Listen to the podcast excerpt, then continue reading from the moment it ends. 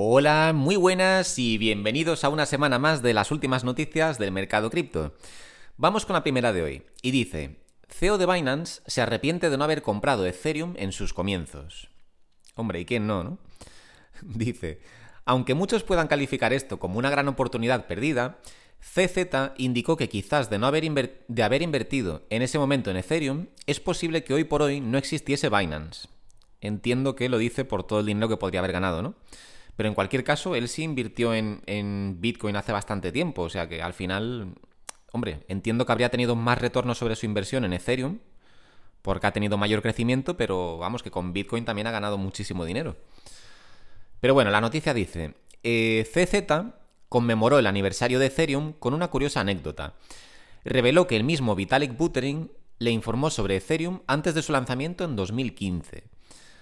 El proyecto no le llamó tanto la atención y por ende decidió no comprar Ethereum cuando pudo. CZ reflexiona que la vida ofrece múltiples oportunidades e invita a sus seguidores a trabajar duro y aprovecharlas. Me parece curioso esto porque CZ lanzó Binance en 2017, si no me equivoco, pero por lo visto ya estaba bastante involucrado en el sector porque dice que el propio, el propio Vitalik Buterin, que en ese caso entiendo que tampoco era la celebridad que es hoy en día, eh, pues se le ofreció o le ofreció la oportunidad de comprar Ethereum antes de su lanzamiento en 2015.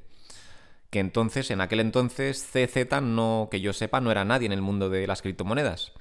Bueno, ni CZ ni, ni Vitalik. O sea que entiendo que estarían en contacto a lo mejor a través de, foros especializados en criptomonedas. Cosas de entusiastas, ¿no? Eh, los típicos foros donde se metían a discutir estas cosas y demás. Pero lo dicho, ninguno de los dos en, estos tiempos, en 2015 o antes de, 2015, eran ni mucho menos personas famosas en el sector. O sea, Vitalik Buterin en ese momento no había lanzado nada, que yo sepa. Y CZ Binance, eh, o CZ, pues no había lanzado Binance o no habría lanzado Binance hasta dos años después. En cualquier caso, bueno, la noticia es que se arrepiente de no haber comprado Ethereum, obviamente. ¿Quién no? Eh, pero lo dicho, tampoco le fue mal. Si no, si no recuerdo mal, la historia de CZ que vendió su casa y lo invirtió todo en Bitcoin hace unos cuantos años. Y de ahí viene, bueno, pues el principio de su fortuna, con la cual luego eh, fundó Binance y, bueno, también su talento como empresario, pues ha, llevado a que Binance en menos de un año fuera la plataforma número uno. Lo dicho, yo recuerdo como cuando yo empecé a operar no, no había escuchado nunca Binance, fue a finales de 2017 y aunque Binance se lanzó en 2017, entonces para mí eran totalmente desconocidos. En ese momento se, usaba Coinbase y se usaban plataformas como Bittrex, si no me equivoco, creo que era la más famosa.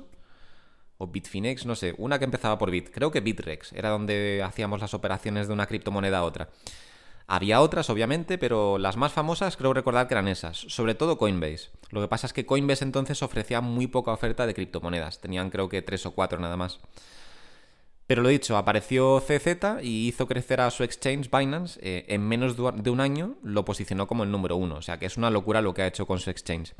Pero bueno, en cualquier caso, la noticia es que se arrepiente de no haber comprado Ethereum. Pues obviamente, ¿quién no se arrepentiría?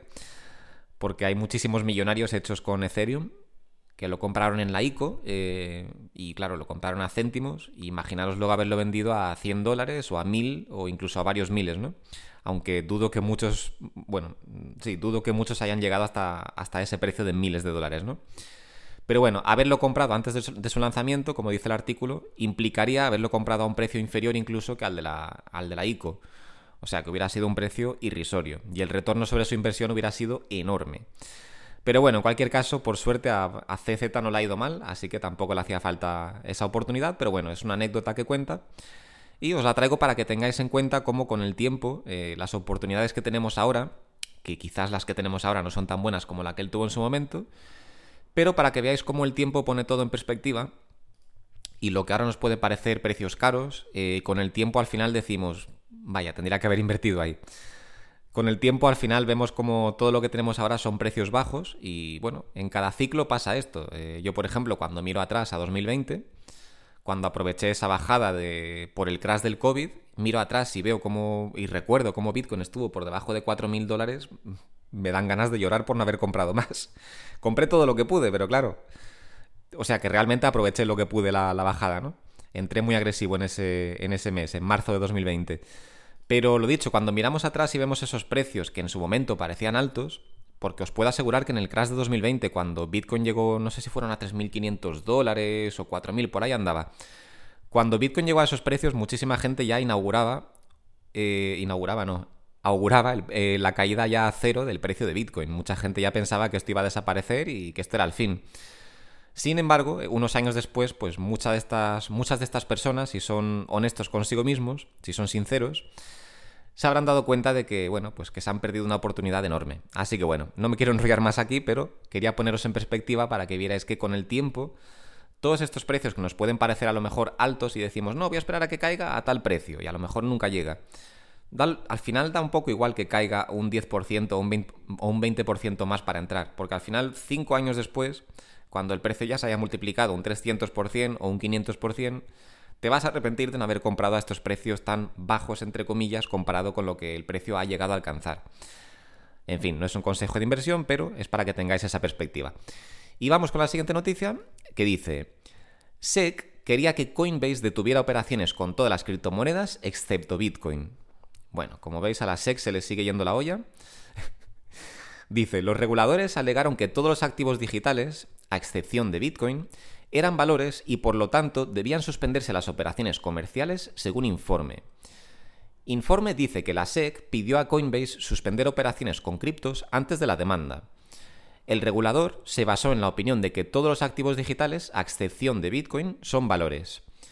La SEC respondió que más que una petición formal fue una recomendación. Bueno, por lo menos no están tan locos de, exigirles que, delisten estos tokens, sino que fue más bien una recomendación, a la cual Brian Armstrong, el CEO de, Coinbase, parece que hizo oídos sordos, y me alegro por él. En cualquier caso, eh, fijaos en esta parte que dice, el regulador se basó en la opinión, opinión de que los activos digitales, a excepción de Bitcoin, son valores.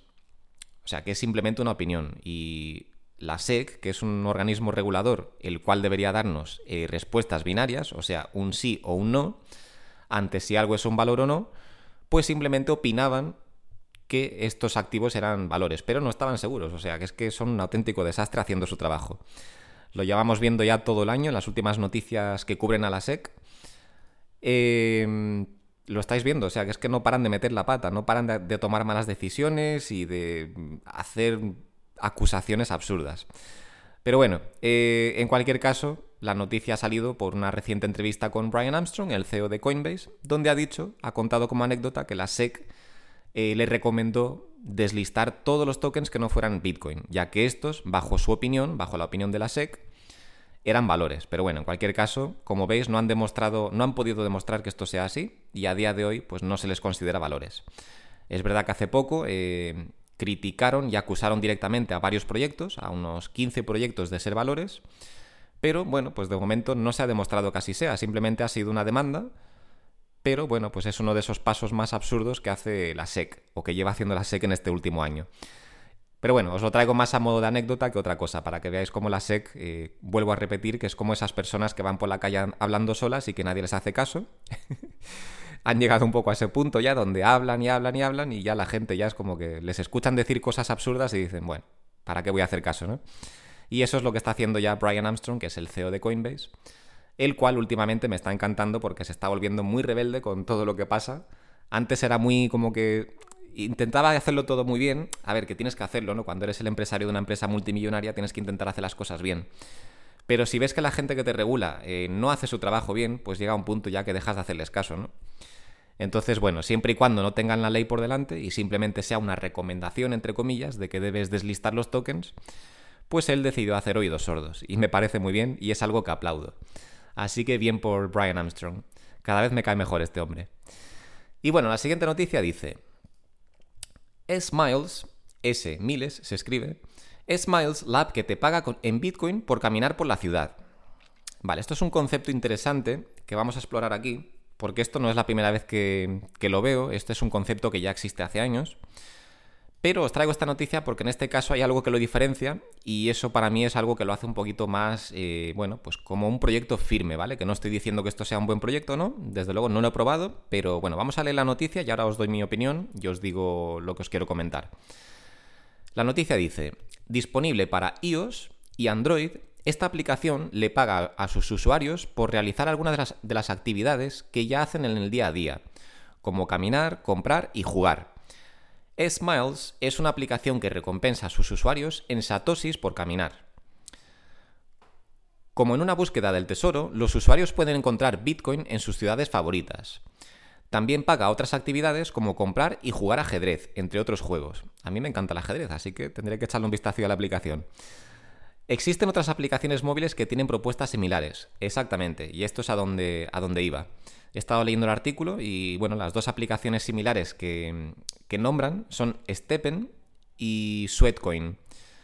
Sweatcoin la probé en su día al principio cuando, bueno, me pareció interesante la propuesta, pero recuerdo que no me gustó nada y no sé si era, no sé exactamente, vale, quizás me equivoque, corregidme si me equivoco y si la habéis probado, pero creo que el problema que tenía Sweatcoin es que te dejaban utilizar solo el saldo en ciertas tiendas que ellos elegían, ¿vale? O sea que no era un saldo que tú podías retirar a tu billetera. Creo recordar que era así, ¿vale? El caso es que no me convenció el proyecto.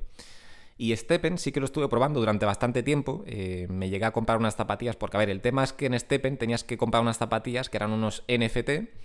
Y luego con esas zapatillas eh, andabas con la aplicación puesta en el móvil y recibías dinero eh, como moneda de la plataforma, ¿vale?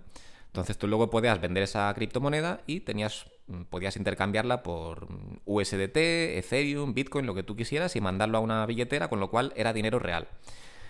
Pero el problema, eh, el problema que tuvo Steppen, que por cierto, antes de que me digáis, jaja, compraste unas zapatillas de Steppen, bueno, deciros que esto lo compré con dinero sobrante de, del staking que tenía, porque el staking me genera dinero ahí pasivo, o me generaba, porque ahora mismo no tengo nada en staking.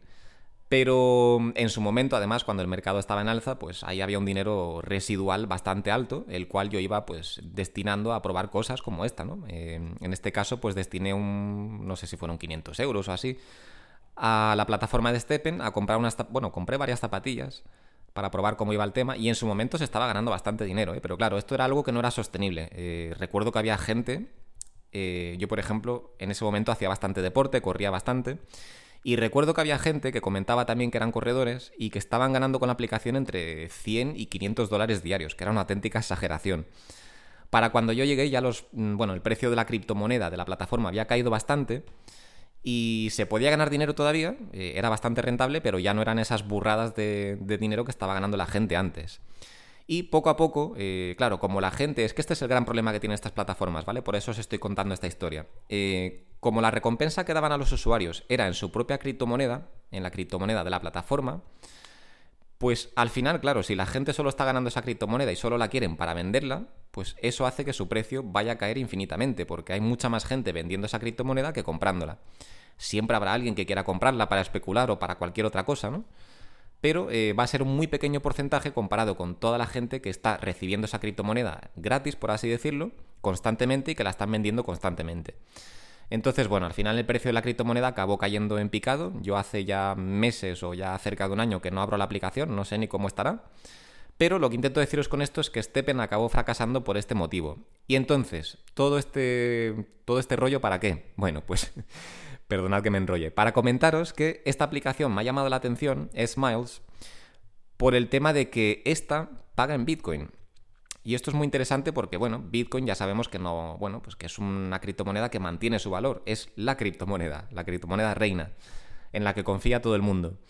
Entonces, no es lo mismo Bitcoin, que es un bien escaso, a una criptomoneda creada por la misma empresa que ha creado la aplicación, que la pueden imprimir a su antojo, con lo cual crean una inflación brutal y la pueden simplemente regalar a los usuarios y los usuarios eh, simplemente la usan para venderla. Entonces, si es con Bitcoin esto es totalmente distinto, porque Bitcoin tiene muchísimos usos, hay muchísima gente que la compra eh, simplemente para tenerla en cartera, y si esta empresa te está, te está dando Bitcoin, ojo que cuando digo Bitcoin estamos hablando de cantidades irrisorias, ¿vale? Estamos hablando de satoshis, que son una... Son un millón de una parte de Bitcoin. O sea, un Bitcoin eh, contiene 100 millones de satoshis, ¿vale? Es simplemente una unidad de valor de Bitcoin. Entonces entiendo que no te dan bitcoins, en plan que te van a dar 3 bitcoins por andar, sino que te darán unos pocos satoshis, que a lo mejor son céntimos o unos pocos dólares. Pero bueno, oye, si puedes ganar eso simplemente por hacer lo que ya haces, pues estupendo. Eh, no le estoy recomendando esta aplicación a nadie porque yo personalmente no la he probado, pero os la traigo porque me ha parecido interesante que en esta aplicación sí te paguen en Bitcoin, a diferencia de esas aplicaciones que he nombrado donde, bueno, pues no a largo plazo no terminan de funcionar bien porque te pagan en una criptomoneda cuyo uso es simplemente venderla. O sea, es una aplicación, es una criptomoneda creada por los, por los fundadores de la aplicación con el único objetivo de que la gente la venda para poder así sacar su beneficio. Entonces, claro, si solo está ahí para venderse, pues antes o después nadie la va a querer comprar y su precio va a caer. Entonces, esta aplicación lo innovador que tiene es que pagan en satoshis o en Bitcoin, con lo cual puede ser interesante. Lo dicho, si la vais a probar, tened mucho cuidado, que no sé si es un proyecto legítimo o no. Pero bueno, os la traigo porque quizás a alguien le interese echarle un vistacillo. Yo probablemente al final me entre la curiosidad y le echo un vistazo porque si puedes jugar ajedrez y ganar satosis ahí, pues oye, interesante. También andar, que yo ando bastante, así que bueno, quizás le echo un vistacillo, no lo sé. Pero bueno, en cualquier caso os traigo la noticia para que, por si la queréis probar o lo que sea, pues ya sabéis, se llama S Miles, ¿vale? S Miles, que es como Satoshi y Miles de millas. Un concepto interesante, sobre todo porque pagan en Bitcoin. Em, al principio no os iba a traer esta noticia porque estaba leyendo el artículo y digo, vale, si no sé de dónde sale el dinero, no me fío. Esto es algo que tengo siempre como, como indicador de riesgo, ¿vale? Si no sé de dónde sale el, el, dinero de un proyecto, entonces no me fío. Sin embargo, he leído aquí que eh, llegan a acuerdos con anunciantes, ¿vale? Entonces el tema es la publicidad y la publicidad da muchísimo dinero, eh, así que bueno, si esa es la fuente de ingresos de la aplicación y con eso, con una parte de esos ingresos, pagan en satoshis a sus usuarios, entonces vale. Lo veo sostenible, así que bien. Lo dicho, más allá que eso, no sé nada más, no sé si es legítima o no, así que si la vais a probar, probadla con cuidado y desde luego no metáis dinero ni mucho menos, ¿vale? Si la vais a probar, instalarla, andar o lo que sea y ver si, si realmente sirve para algo. Pero bueno, no me enrollo más. Me ha parecido un concepto interesante, sobre todo porque es la primera app de este tipo que veo que paga en Bitcoin y no en una criptomoneda creada simplemente para darla a sus usuarios. Y bueno, vamos con la siguiente noticia que dice: Pulso del mercado. Un ETF spot cambiará los ciclos de Bitcoin que conocemos. Un precio máximo histórico antes del halving se hace posible si un ETF spot de Bitcoin es aprobado en Estados Unidos este 2023. Vale, dice, hasta ahora, Bitcoin siempre llegó a nuevos máximos recién luego de cada halving. Un ETF spot necesita que su emisor posea el activo que lo respalda, en este caso los Bitcoins. El modelo de precio mayormente aceptado para Bitcoin establece que la moneda digital alcanzará un nuevo precio máximo histórico recién después del próximo halving, que se dará a mediados de 2024. Efectivamente, esta ya sabéis que es la visión general y es la que yo comparto también. Ya sabéis que desde que creé el canal os llevo diciendo esto, que se acerca un nuevo ciclo. Bueno, ya estamos en un nuevo ciclo. Em, y el nuevo máximo de precio, el nuevo precio, el nuevo máximo histórico del precio de Bitcoin, se dará después, bueno, en principio se dará eh, después del próximo halving, el cual ocurrirá eh, entre marzo y abril del año que viene, en 2024. Pero eso eh, tiene un efecto en el precio, pero no es inmediato, así que igual tardaremos unos meses en ver un máximo histórico. Así que bueno, para finales, para verano, finales de 2024 es cuando yo espero un nuevo máximo histórico. Quizás incluso se alargue un poquito más y se vaya a principios de 2025, ¿vale? Para que lo tengáis en cuenta. Siempre después del halving tarda unos meses el precio en reaccionar, pero al final reacciona, eh, luego se crea el FOMO, entra todo el mundo y el precio se dispara de una manera impresionante. Así que ese es mi punto de vista eh, y el que está comentando el artículo que por lo menos eh, según los datos históricos, Bitcoin siempre alcanza su máximo histórico después del halving, ¿vale? Sin embargo, lo que comenta el artículo es la teoría de que quizás con, un el lanzamiento de un ETF eh, de spot de Bitcoin en Estados Unidos, que sería el primero de su clase, quizás tengamos un nuevo máximo histórico antes del siguiente halving. Bueno, entiendo este punto de vista porque como ya sabéis que llevo diciendo ya bastante tiempo, desde que empezó todo el tema este de los ETFs, eh, la noticia de un ETF, del lanzamiento de un ETF al contado de Bitcoin, es una gran noticia, porque sin querer liarme mucho más con lo que ya os he repetido en mil vídeos, pero bueno, para los que seáis nuevos, hay muchísimo dinero, hay muchísimo, capital que está al margen de este mercado, ¿vale? Eh, estamos hablando de dinero institucional, de fondos de inversión, de compañías de seguros, de bancos, etcétera, eh, incluso individuos multimillonarios, ¿no? Todo este tipo de entidades, eh, vamos a llamarlos grandes capitales porque son tanto personas como entidades, todos estos grandes capitales, eh, muchos de ellos o no quieren o directamente no pueden por, su propio, por sus propios em, departamentos de gestión de riesgo, o no quieren o no pueden invertir directamente en exchanges, ¿vale? O sea, como lo hacemos nosotros, que nos vamos, por ejemplo, a Binance o a cualquier otra plataforma y compramos lo que sea, ¿no? Compramos Bitcoin, por ejemplo. Estas grandes fortunas no pueden hacer esto, o sencillamente no quieren, ¿vale? Porque no lo ven seguro, y más después de todas las estafas que hemos tenido, de todas las bancarrotas, de la caída de FTX, etc. Entonces muchos de estos departamentos de gestión de riesgo no se fían y por ende no le dan la luz verde a sus fondos de inversión para hacer este tipo de inversiones. Lo que intento deciros con esto es que hay muchísimo dinero institucional que está al margen del mercado, pero que están deseando entrar porque han visto el potencial que tiene Bitcoin, pero o no se fían o sencillamente no tienen el, bueno, pues el aprobado o el visto bueno para entrar a este mercado de la forma tradicional como entramos nosotros, que es a través de plataformas de criptomonedas, ¿no? Como pueden ser exchanges, como Binance, etcétera, ¿no?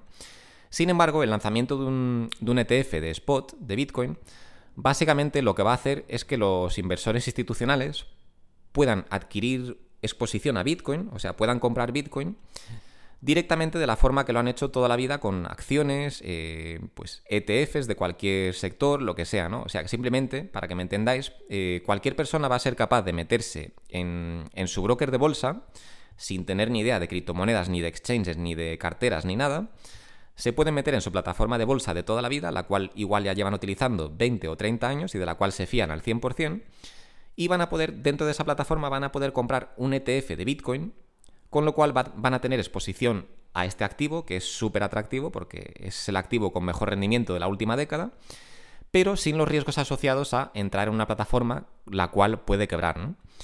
Con lo cual lo que intento deciros con esto es que sí, la teoría de que se podría haber un nuevo máximo con la llegada de un ETF, pues hombre, yo no la suscribo del todo, porque para mí el lanzamiento de un ETF podría ser el catalizador de una subida espectacular, pero no creo que solo esto llegara, llevara a Bitcoin a nuevos máximos históricos. Ojo que podría pasar, ¿eh? pero mi opinión es que no. Mi opinión es que esto podría lanzar, mm, bueno, pues podría dar el, pistoletazo de salida para que el mercado arrancara de forma agresiva. Pero eh, desde mi punto de vista, los ciclos de mercado son los que son y están claramente marcados por el halving, con lo cual, desde mi punto de vista, no veremos un máximo histórico hasta después del halving. Lo dicho, hasta después, bueno, hasta unos meses después del halving, ¿vale?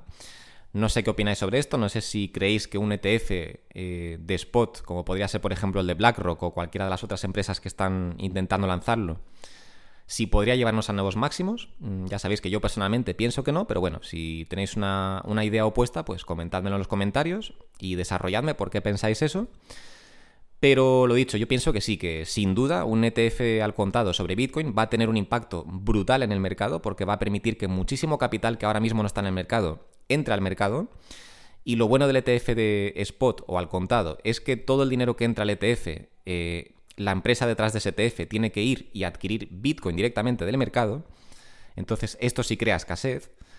Imaginaros ahora lo que son mm, cientos, si no miles de millones entrando a un ETF, el cual tiene que ir al mercado y adquirir Bitcoin directamente de los exchanges. O sea, esto es una auténtica locura. Puede generar un, un shock de demanda brutal.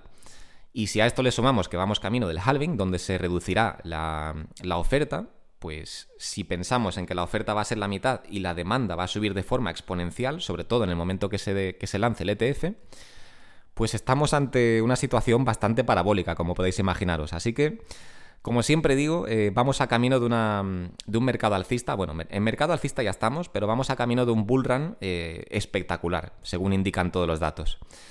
Lo dicho, no quiero convencer a nadie de nada, esto no es un consejo de inversión, no soy quien para prometeros nada.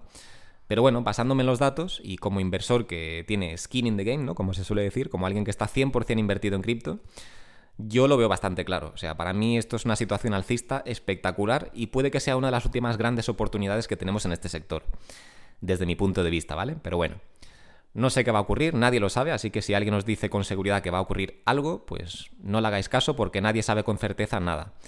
Pero bueno, los datos invitan, eh, indican que vamos por buen camino, así que bueno, veremos si vemos un nuevo máximo. Perdón, veremos si vemos un nuevo máximo histórico con el lanzamiento de un ETF o si finalmente se ve tras el halving de Bitcoin, que es lo que yo opino, pero bueno. En cualquier caso, en el momento que se apruebe un ETF de Bitcoin, el precio se va a volver totalmente parabólico, de eso no tengo ninguna duda. Ahora, que supere los 70.000 dólares simplemente con esta noticia, pues no lo sé. Pero podría pasar, claro que sí. Son, al final es mucho capital el que está a las puertas y que quiere entrar pero no puede.